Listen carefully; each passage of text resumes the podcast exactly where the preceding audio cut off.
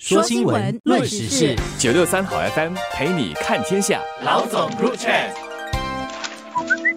各位听众，大家好，我是新民日报的朱志伟。大家好，我是联合早报的郭丽娟。建屋发展局在绿色家园计划下，在主屋区推出首个可供民众租用的园地，让居民们种植蔬果花草，促进社区凝聚力。这个位于玉朗西六十五座第六百七十三座主屋多层停车场顶楼的社区园地，共有八十九个花床。目前由八十一个家庭与社区伙伴共同管理。我觉得这个租用社区园地的概念十分吸引人，我自己是很希望可以早日推广到我住的丹荣八格区。那相信雾兰和三八旺的居民也一定很期待，明年就能在自己的祖屋停车场租一块小小的地来耕种自己喜欢的蔬菜和瓜果。居民之间一边种植蔬菜，一边联络感情，有点像回到老一辈以前住在干榜的日子，大家共同来经营这个共同的空间。那到了收获果实的时候，有大丰收的居民可以和大家一起分享自己的蔬菜啊、瓜果等等，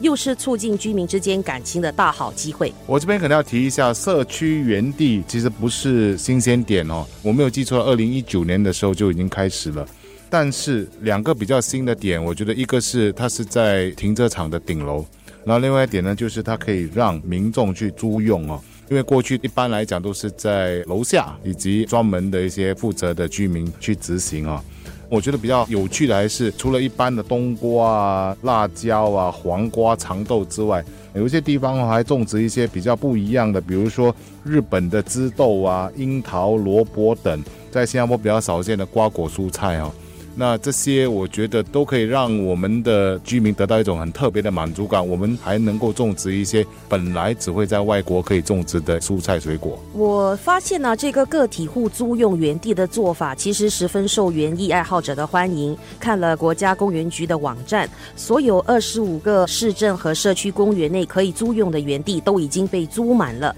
那现在这个租用的园地来到大家居住的祖屋内的停车场，相信会更受到一些。居民的欢迎，我这边可以提一下的，就是其实这个计划底下要追溯到二零一九年四月成立的新加坡食品局，当时他们就定下了一个三十三十的愿景，也就是说到了二零三零年，本地出产的农产品预计可以占国人营养需求的三成，而其中二十八先来自蔬菜水果，另外的十八先来自鱼肉和鸡蛋等食物所含的蛋白质。当然，我们这些居民们哦，租用的社区园地。能够提供的几乎是非常微小的这个比例哦。可是我认为这样的一种种植的方式，除了环保之外，我觉得还有一个很大的作用，其实是可以让我们的年长者有一个寄托。然后另外的呢，就可以让我们这些年轻朋友哈，对于这个所谓的农业活动有一个新的认识，可以开拓自己的视野。因为坦白讲，我是生长在一个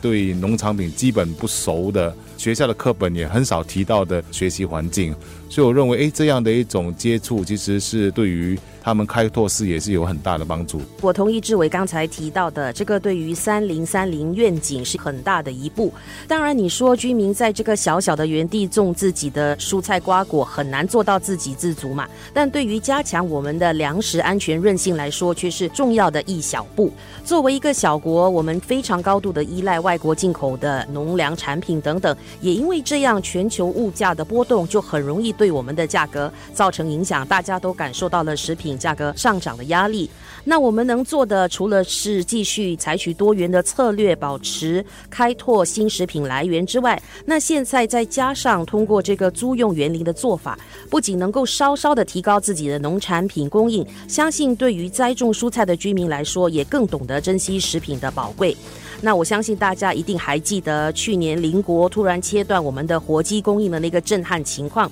在粮食安全韧性方面，自己做的更多，面对外在来源突然被切断的情况时，就越能够做到处变不惊。所以自己种还是最好的。然后这边我可以谈到一点关于人文关怀的这个角度来看待哦。其实利用植物来调节人的情绪，并不是一个现代人的一种发明哦。据知，早在古埃及时代哦，利用植物来实现治疗效果的方式也已经被认同了。当时的医生其实是让情绪比较波动的病人漫步在花园里面，借以稳定情绪哦。而事实上，我们新加坡人大多数都很容易因为压力过大、情绪失调，导致身心健康出现各种问题。如果能够参与园艺啊，让园艺来辅助治疗，对于我们的心理压力其实是有很大的帮助的。所以我觉得说租用这个社区公园花园哈，真的是一个值得提倡，而且应该继续在各区